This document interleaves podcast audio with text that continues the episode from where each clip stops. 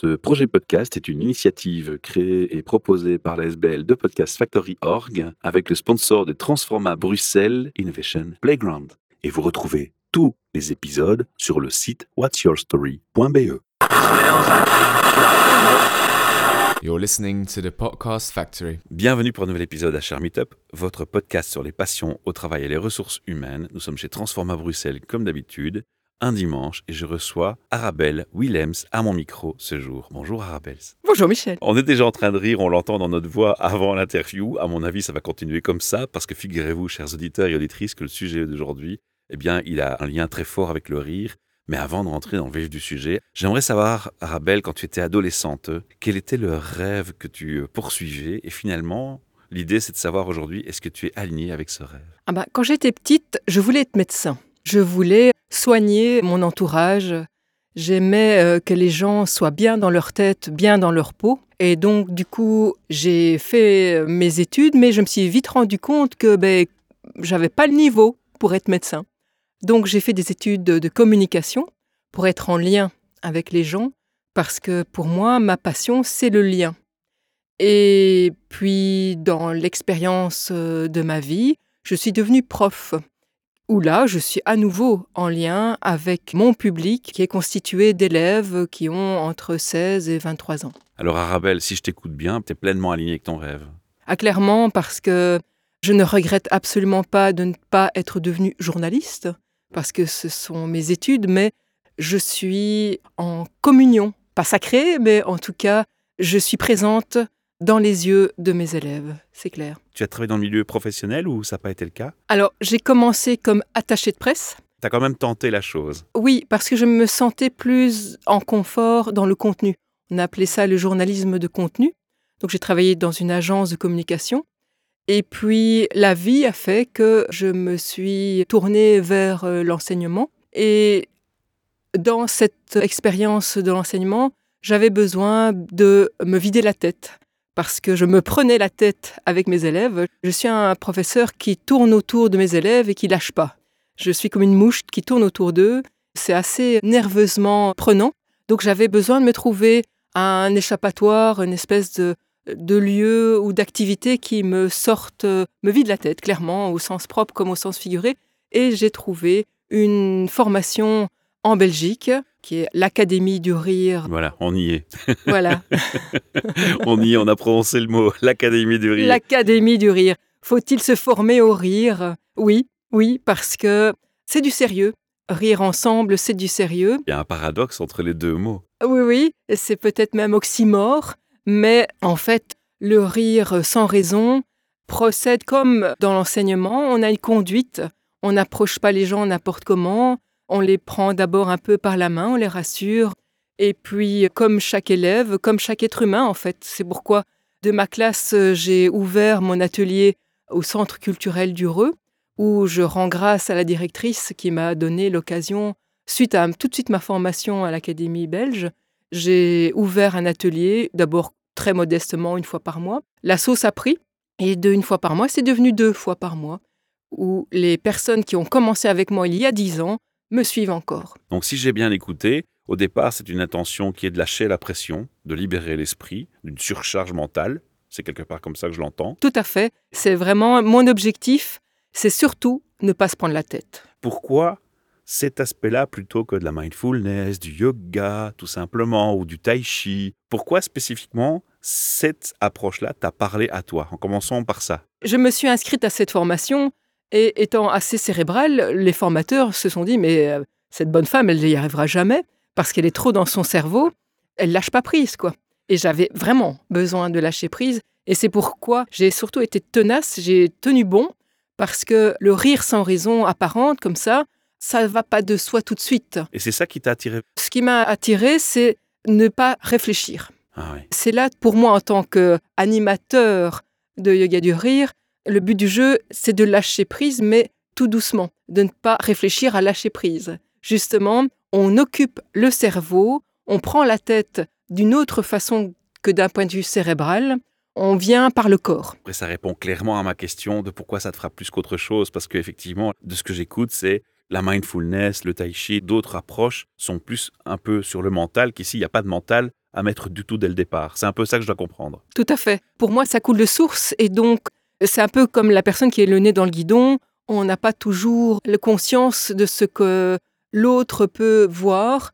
Mais donc, moi, mon travail, c'est de prendre par surprise les personnes parce que forcément, les personnes qui viennent à l'atelier et, lorsque je fais des team building, il y a ce juge intérieur.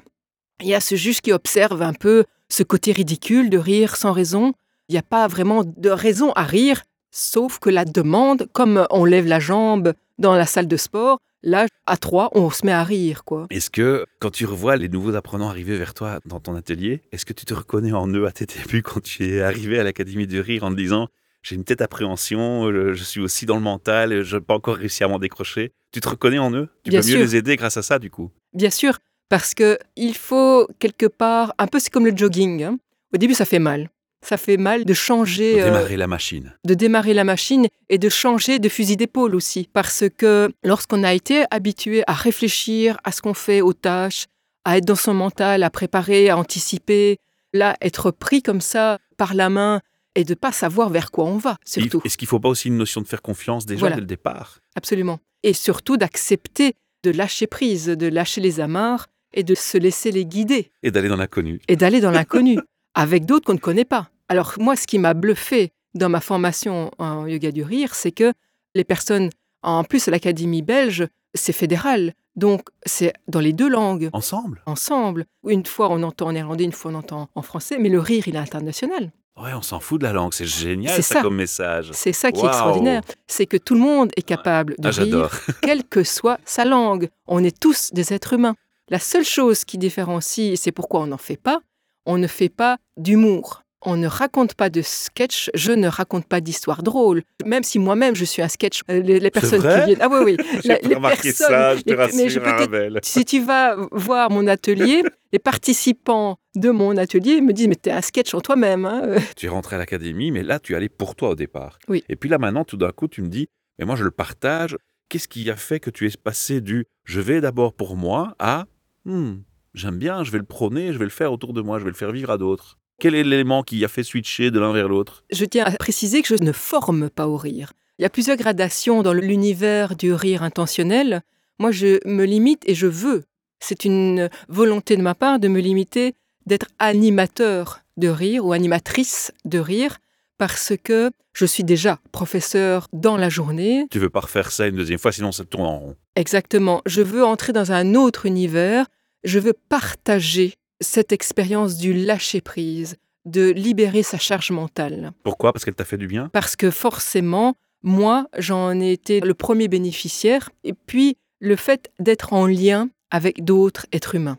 Parce que, effectivement, quand j'ai proposé cet atelier, qui est toujours une expérience humaine, où même si je le prépare et ça suit une conduite bien précise, il y a toujours un imprévu, et c'est ça que j'adore. Il y a accueillir l'imprévu Justement, l'imprévu que j'ai vécu, la personne s'inscrit pour rire, elle vient pleurer. Et là, ça bouleverse tout le monde parce qu'elle est là, elle pleure, elle vient décharger ses émotions parce que le rire, ce qu'il y a de fabuleux, c'est qu'il ouvre une boîte de Pandore, c'est une soupape de décompression et les émotions, elles nous submergent. Et donc, du coup, on s'inscrit à rire et en fait, on vient pleurer. Alors Arabelle, tu m'as dit aussi, je suis quelqu'un qui réfléchit beaucoup. J'ai l'impression que tu as dû t'intéresser aux neurosciences pour comprendre le phénomène derrière, ou aller voir ce qu'on peut encore puiser comme tips and tricks, comme on dit, basés sur les neurosciences pour améliorer encore plus l'expérience. Est-ce que je me trompe? Pas du tout. La neuroscience nous montre et nous prouve que nous fonctionnons en neurones miroirs et que le cerveau ne fait pas la différence entre le réel et le suggéré. Donc moi, je propose un rire qui est un peu mécanique ou intentionnel. Effectivement, la personne qui rit avec moi, il n'y a pas de raison à rire, mais elle rit. Et donc, lorsque la personne rit, elle fabrique elle-même, et c'est ça qui, moi, m'a intéressé et m'a plu, et j'en ai bénéficié moi-même. Quand tu ris, eh bien, tu produis ta dose de dopamine, d'ocytocine, de sérotonine et d'endorphine. Donc, tu es ton propre acteur de ton bien-être. Et tu n'as pas besoin de prendre des cachets. Pas d'antidépresseurs. Voilà. Et tu es ton propre producteur de bien-être, d'hormones de bien-être. Et non seulement tu te fais du bien, mais surtout, tu le fais avec l'autre. Donc dans ta réponse, je dois comprendre que finalement, même si tu prépares, ça te fait tellement vivre de nouvelles expériences que tu finis quand même par rester dans le lâcher-prise, dans le bonheur. Ah oui, oui, clairement. Et justement, j'ai aussi ma conduite dans ma poche. Malheureusement ou heureusement, en tant que professeur, on a toujours une conduite. Je reviens à cette conduite. J'ai toujours mon petit copion dans ma poche parce que Tu as ton schéma mental de fonctionnement. j'ai mon schéma et puis surtout, quand je ris, je lâche prise moi-même en tant qu'animateur parce que le cerveau, quand il rit, c'est pas faire autre chose que de rire. Et donc, on oublie les pensées, on se décharge la tête. Quel est le public qui vient vers toi? Est-ce que c'est un public déjà, par exemple, en burn-out? Est-ce que c'est monsieur tout le monde qui est juste curieux? Est-ce que c'est un public qui est en prévention en burn-out Et puis, par rapport à cette question, toi, qu'est-ce que tu prônes? Est-ce que tu te positionnes plus dans la prévention ou plus dans le soin thérapeutique ou dans juste le partage? Alors, d'abord, un, en priorité, c'est le partage. Ça, on l'a bien compris dès le départ. Voilà. Alors ensuite, pour affiner, je veux dire, ma proposition, c'est pour déconstruire ce que le stress a abîmé. Le stress est assez vicieux. Il s'insinue euh, dans notre corps et dans notre mental de façon insidieuse et qui prend du temps et qu'on ne voit pas arriver. Et le rire, par contre, là, il casse, il détruit, c'est un petit peu le bulldozer, le marteau-piqueur qui vient taper euh, le calcaire euh, qui s'est un petit peu euh, solidifié, constitué. Pour faire une image, le stress construit un petit mur et toi, avec le rire, tu l'exploses. Exact. Et évidemment, plus le stress s'est barricadé, s'est solidifié, plus il va falloir taper dedans, comme on dit. Mais donc, mon public, c'est beaucoup de femmes, d'abord, parce que je pense que les femmes sont plus ouvertes à découvrir euh, des expériences inhabituelles. C'est vrai. J'ai un autre podcast qu'on appelle Entre nous, avec Olivier Margerand, qui est sexologue. C'est le Love Health Center qui produit ce podcast avec moi.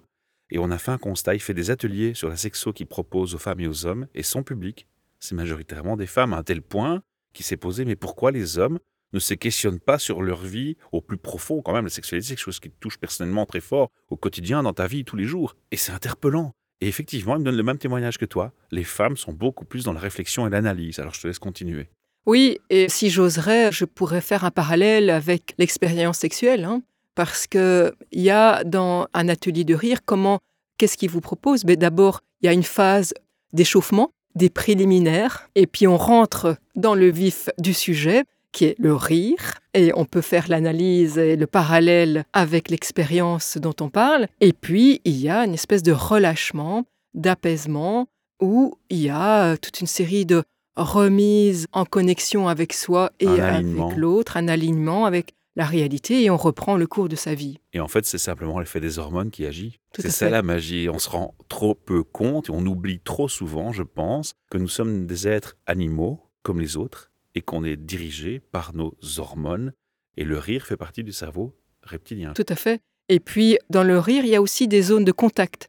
Évidemment, à cause du Covid, on a vachement freiné ça et les gens ont peur maintenant du contact.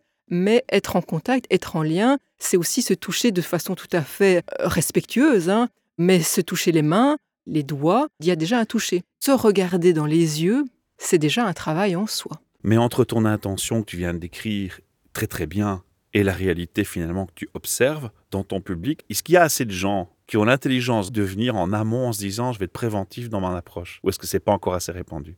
Je pense, pas suffisamment répandu parce que on en voit dans les vidéos, dans les reportages et à la télé, mais surtout, ce qui, je veux dire, questionne les personnes, les participants, c'est qu'est-ce que ça va me faire à moi? Ouais. Comment ça va me transformer? Et donc, elles sont vraiment en attente de qu'est-ce que ça va me faire? Et aussi bien dans le monde de l'entreprise, comment va-t-on pouvoir évoluer notre euh, équipe de collaborateurs grâce à ces séances de team building? Et j'ai quand même des témoignages très positifs qui me disent euh, oui, une fois qu'on a ri ensemble, on a quand même déjà pu se rapprocher. Est-ce que quand on vient vers un DRH, avec l'approche de yoga du rire, est-ce qu'on est pris au sérieux suffisamment? Est-ce qu'il n'y a déjà pas un frein qui est un cliché et un préjugé persistant? Clairement, on doit démonter le cliché. Mais pour ça, il faut un premier contact déjà.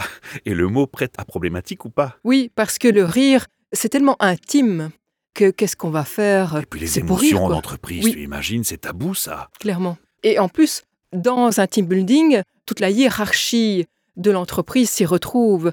Le directeur va se retrouver dans la même posture que la personne qui fait l'accueil, etc. Donc les personnes qui ne se croisent jamais dans le monde de l'entreprise va soudainement, de but en blanc, se retrouver en proximité. Et ça, c'est désarçonnant. Mais heureusement, la situation un petit peu burlesque, anachronique du rire ensemble casse les barrières. Je pense à un ami qui s'appelle Eric de Cosso. Il me dit souvent il y a une différence entre le nous et le on en termes de responsabilité. Moi, j'ai envie de te poser la question est-ce que quand on fait les ateliers du rire, à la fin, on dit j'ai bien ri?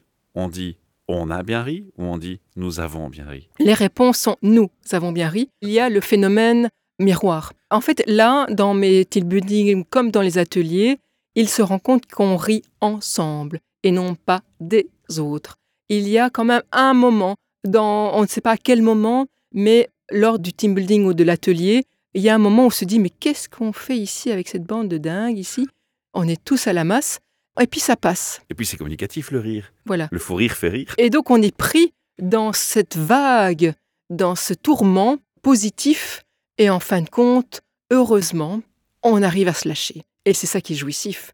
Et alors là, quand on entend rire, quand on voit l'autre rire, et d'autant plus quand à un moment donné on est en phase sur le sol, le dos sur le sol, et donc on ne regarde plus, on entend les rires de chacun et on se laisse rire soi-même. Moi, tu viens de me donner une lueur de magie dans mes yeux, tu le vois Oui. Parce que ce que les auditeurs ne voient pas, c'est que tu es occupé à faire des gestes et tu vis au plus profond de toi ta passion. Et ça, pour moi, c'est le plus beau cadeau que tu pouvais faire aujourd'hui. Je suis en joie parce que ça, c'est waouh, quoi. Dommage qu'il n'y a pas d'image. Là, franchement, c'est un moment unique. Et on sent ici toute ta passion. J'ai chapeau, respect. Après avoir été convaincu, je fais tomber le préjugé, je m'intéresse à ce que tu me proposes, je comprends la pertinence et l'approche des neurosciences et les effets, je veux bien comprendre et entendre les feedbacks que tu en reçois. Donc voilà, potentiellement je suis intéressé, mais combien de temps ça dure et qu'est-ce que ça coûte et comment on mesure le succès qu'on a atteint? Il y a un sondage, hein, je propose une enquête, euh, je vais dire, de satisfaction. Elle mesure dans quel état on se trouve chacun avant dans le in et le out. Des questions du genre, est-ce que tu te sens mieux maintenant? Ce sont des questions de niveau d'énergie, de niveau de rumination dans lequel chacun est pris ou pas. Ça, c'est quelque chose euh, qui est réfléchi avant et après, parce que pendant, forcément, on n'est pas dans la réflexion, on est dans le vivre, dans le vivre l'expérience. Et en fait, tout dépend. Moi, je me déplace en entreprise. Évidemment, on a besoin d'un espace où on peut évoluer dans la complicité. Parce que justement, c'est une activité tellement hors norme qu'on vit les choses, il n'y a pas de spectateurs, on est tous acteurs.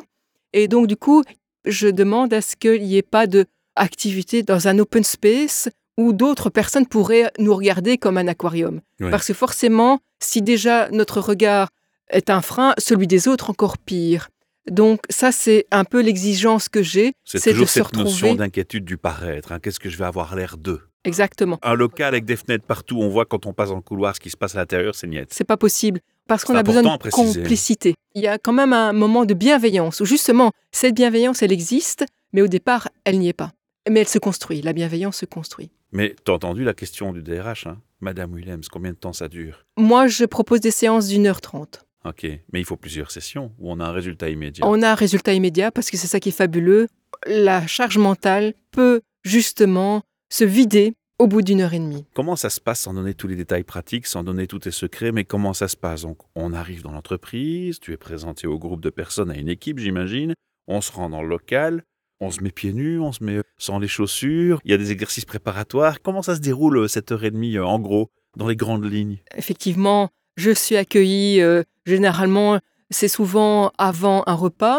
Donc les gens ont plus envie de se nourrir et donc c'est un petit peu généralement aussi le DRH n'a pas prévenu les participants. Donc j'arrive comme un cheveu dans la soupe. C'est mieux, c'est moins bien? C'est challengeant pour moi Oui, ça j'imagine. parce que je dois capter leur attention et leur expliquer que ça sera en toute sécurité, que je ne leur veux pas de choses exceptionnelles, que c'est tout à fait accessible et efficace dès la première fois. T'as déjà eu des malaises où quelqu'un dit non, ça, hors de question, je sors? Alors oui, mais c'est très exceptionnel. Il m'est arrivé, des gens qui ont des traumas peut-être? oui, parce que lorsque je propose de rire et que c'est vraiment trop loin de leur univers, là, ça passe pas parce que justement, dans l'entreprise, on n'est pas là pour rigoler, quoi. hein. Est-ce que quelque part ton atelier ne finit pas indirectement, et ça c'est un point, une valeur ajoutée pour le DRH comme pour toi et pour le coaching dans une discussion, est-ce que finalement l'approche de cet atelier n'est pas aussi un détecteur de problématiques? Parce qu'effectivement, une personne comme ça qui a un gros trauma ou qui vit peut-être une expérience de stress tellement forte qu'elle est complètement incapable de rentrer dans cette expérience, c'est déjà pas un signal d'alarme en se disant là, il y a, là, il y a une détresse. Oui, bien sûr. Il y a une détresse, mais qui s'adresse surtout à la personne elle-même. Parce que, bon, l'entreprise n'est pas là pour euh, soigner son personnel, Non, je mais si pense. c'est elle qui gère le stress ou cette situation sans s'en rendre compte, ça peut lui permettre de se remettre en question. Voilà. Donc, mais ça, libre à elle. Chacun est libre de sa vie et de gérer sa vie comme elle l'entend. Moi, je suis juste là pour proposer une détente, un bien-être et surtout un moment de convivialité entre les collaborateurs. Moi, j'ai envie de t'appeler la magicienne qui fait des liens. Ah, bah, effectivement, moi, moi, je saupoudre la magie de la dopamine. Je suis un petit peu comme le marchand de sable qui saupoudre une poudre de dopamine Ouais. aux personnes qui le veulent. Où est-ce que tu exerces Euh, Quelles entreprises peuvent faire appel à toi? Parce que tu sais qu'en Belgique, on n'a pas un pays simple. Il y a trois langues nationales. Il y a l'allemand, le français, le néerlandais. On oublie trop souvent l'allemand d'ailleurs. La langue parlée, c'est souvent l'anglais. Tu as dit le rire, il est international, il n'a pas besoin de langue. Cependant, pour te présenter et commencer l'atelier, il faut quand même communiquer dans une langue. Tu parles l'anglais. Alors, je parle anglais. Voilà, donc le problème est réglé pour l'internationalité. Oui, et on rit pas de la même façon d'un coin à l'autre du pays. Donc moi, j'ai plus une orientation francophone formée à ce qu'on appelle le rire bien-être. Et donc ça, c'est plutôt les Français qui proposent cette euh, formation rire bien-être que j'ai fait dans les années qui ont précédé. Et donc moi, effectivement, c'est pour ça que tu m'entends parler beaucoup de détente et de bien-être, parce que c'est plus mon axe de fonctionnement, parce qu'il y a d'autres animateurs qui proposent de la danse. Oui. Moi, je ne propose pas de danse, parce que dans la danse, tu comptes les pas. Et moi, tout ce qui est comptage, forcément, c'est cérébral, et moi, c'est aux antipodes de tu ma veux une recherche. réelle, un réel lâcher, Lâcher prise. Toute ma réflexion est de trouver les astuces pour lâcher le mental. Et donc, je propose du rire en français, en anglais. Je peux me débrouiller en néerlandais. Le néerlandais n'est pas mon fort. Mais c'est déjà pas mal, Arabelle. Écoute, euh, c'est fantastique. Dernier morceau de la question du où. Où est-ce que je te trouve, Arabelle? Je viens d'écouter en tant que DRH ou patron d'entreprise ou manager ton interview. Je me dis, ben finalement, elle a totalement raison, elle m'a ouvert l'esprit. Je fais tomber les préjugés, les barrières et je veux essayer. Comment est-ce que je te contacte? J'ai un site qui s'appelle arirensemble.be pour être en lien. Pour bien son nom. Ça veut dire ce que ça veut dire. On peut te contacter sur LinkedIn aussi? Oui. La porte est ouverte. On n'a plus qu'à te contacter et faire appel à toi. Alors, on va clôturer cette interview par trois questions fétiches aussi. C'est quoi pour toi, Arabelle, maintenant que tu as une expérience en entreprise, un bon RH Parce que tu as dû en côtoyer quelques-uns. Un bon RH, c'est celui qui a hum, un regard sur les événements que vivent les collaborateurs de leur entreprise et qui est réactif à leurs événements de vie et qui peut comprendre qu'il y a des moments où on arrive un peu plus fatigué, qu'il y a des moments où on est un peu plus ou moins présent dans la tête et dans le mental. Et justement, c'est à ce moment-là qui sont des faisceaux lumineux et que c'est le moment de réagir, de proposer euh, des team building de bien-être. Une écoute et une ouverture d'esprit plus grande, j'ai l'impression. Oui. C'est ce qui te parle. Oui. Est-ce que tu as déjà connu un effet waouh? Un endroit où tu vas, que ce soit les gens, le mobilier, les lieux, l'ambiance, il se passe de la magie dans ta tête, tu t'y attendais pas, et le mot qui te vient en tête, c'est waouh. On a juste envie d'y être. Et si ça ne t'est jamais arrivé, qu'est-ce qui te donnerait cet effet de petite lumière Waouh? Alors ça m'est déjà arrivé régulièrement et c'est ça qui est quelque part un peu difficile à, vendre parce que c'est tellement magique. Il y a une espèce de rayonnement, euh, je vais pas dire lumineux, mais il y a une onde. Il y a une onde positive qui rayonne à travers le groupe, qui est captable dans la sensation, dans le sensoriel, mais qui est difficilement visionnable par un reportage. Mais les personnes ressentent cette onde positive qui les traverse. Donc si tu as une attention et que tu écoutes tes émotions, tu l'observes. Absolument, c'est palpable. Et les gens me reviennent avec un visage qui est rayonnant. Et ça, ça c'est magique. Un message à tous les DRH, tous les patrons d'entreprise qui nous écoutent, ou tous les managers qui nous écoutent aujourd'hui. Lequel aurais-tu envie de donner? Ben, le message, c'est de ne pas avoir peur, de contacter les émotions. Parce qu'effectivement, le rire fait partie de l'intime, mais on est dans une époque où justement l'intime a une conséquence sur notre vie euh, professionnelle. Dans ces émissions, les auditeurs, dans le texte descriptif du podcast, auront un lien. Et s'ils cliquent sur ce lien, ils auront la possibilité, en activant le micro de l'ordinateur, de s'enregistrer. ils peuvent te laisser un message. S'ils veulent mentionner dans ce message qu'ils autorisent le partage sur les réseaux sociaux et qu'ils te laissent un message vocal, je partage ce lien en commentaire du podcast sur les réseaux quand on le diffusera. Tu pourras les découvrir de cette manière-là et y répondre de la même manière. S'ils ne le veulent pas, s'ils ne le précisent pas, je t'enverrai le lien, t'écoutes en privé, tu réponds en privé si le bon te semble. Mais là où ça peut être très sympa, c'est que j'aimerais inviter quelques auditeurs courageux à se dire, et si je prenais ce lien et que je me tape un bon fou rire au micro, que je l'enregistre et que je l'envoie? Et j'aimerais bien qu'il y ait quatre ou cinq liens au moins qu'on puisse mettre en commentaire avec des rires différents. Parce qu'à la limite, même sans ta présence, là, on pourrait avoir un bon fou rire en écoutant les rires des autres et ça ferait un bien fou et une petite préparation avant de prendre contact avec toi. Que penses-tu de l'idée? Ah, Ça serait formidable parce que justement entendre rire, ça fait un bien fou et ça donne envie de rire. Alors, euh, quel que soit votre âge, vous avez envie de faire un fou rire, là, de le partager. Allez-y, go, il y a un lien dans le podcast. Merci pour votre écoute et votre attention. Merci Arabelle de t'être déplacée, de m'avoir accordé ton temps précieux.